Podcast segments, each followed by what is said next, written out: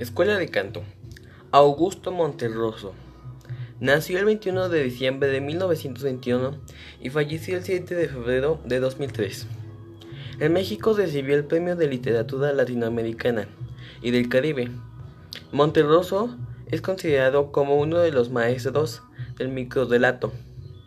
Su relato cuando despertó, el dinosaurio todavía estaba allí. Ha sido considerado como el relato más breve de la historia. El cuento se escribió en 1993 y se publicó el mismo año.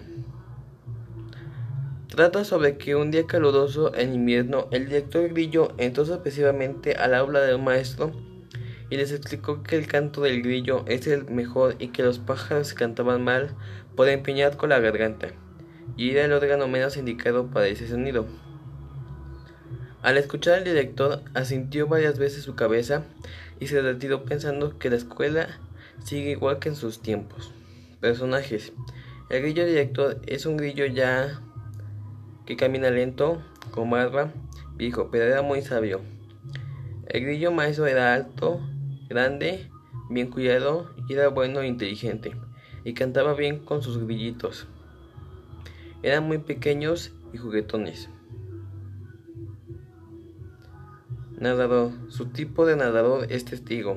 Dice en tiempos muy remotos, en una aula de canto, el ambiente es tranquilo y amigable y se identifica por enseñarle el canto de los grillos. Pues mi comentario es que es una buena fábula y es muy pequeña. Pero lo malo es que es demasiado pequeña y no se puede sacar información de la lectura.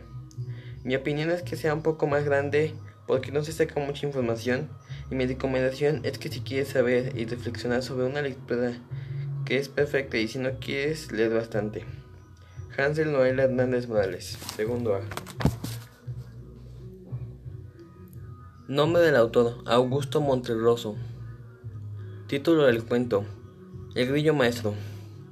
Editorial, Círculo de Lectores. Lugar y fecha de publicación, Barcelona, España, 1993. Número de impresiones y páginas totales. 1.